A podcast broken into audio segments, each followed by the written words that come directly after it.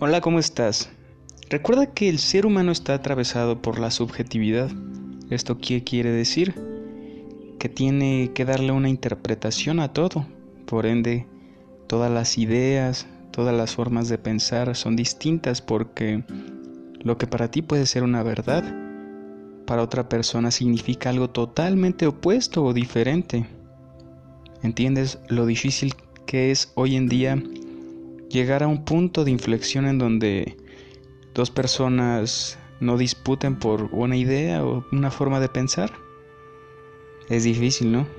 ¿Cuántas divisiones de pensamiento hay hoy en día, ¿no? Los blancos contra los negros, la izquierda contra la derecha, la luz del día y la oscuridad de la noche, toda esa dualidad que nos separa. Pero hoy en cuenta caí en pensar que tenemos muchas cosas en común. Y no quiere decir que por la forma de pensar de una persona sea mala. Tal vez simplemente no se ha llenado de del conocimiento adecuado, no ha corroborado la información y todo lo que crees en base a mera especulación o una opinión y no una deducción lógica racional, ¿no? Porque cuando tú deduces racionalmente algo es porque lo pones a prueba, ¿no?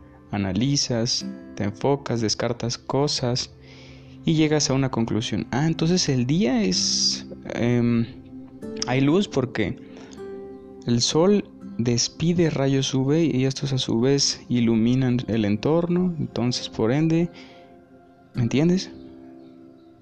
A lo que voy con todo esto es que tenemos tanto en común y la pertenencia nos hace dividirnos por creer que somos mejores porque creemos o pensamos diferente. Un abrazo.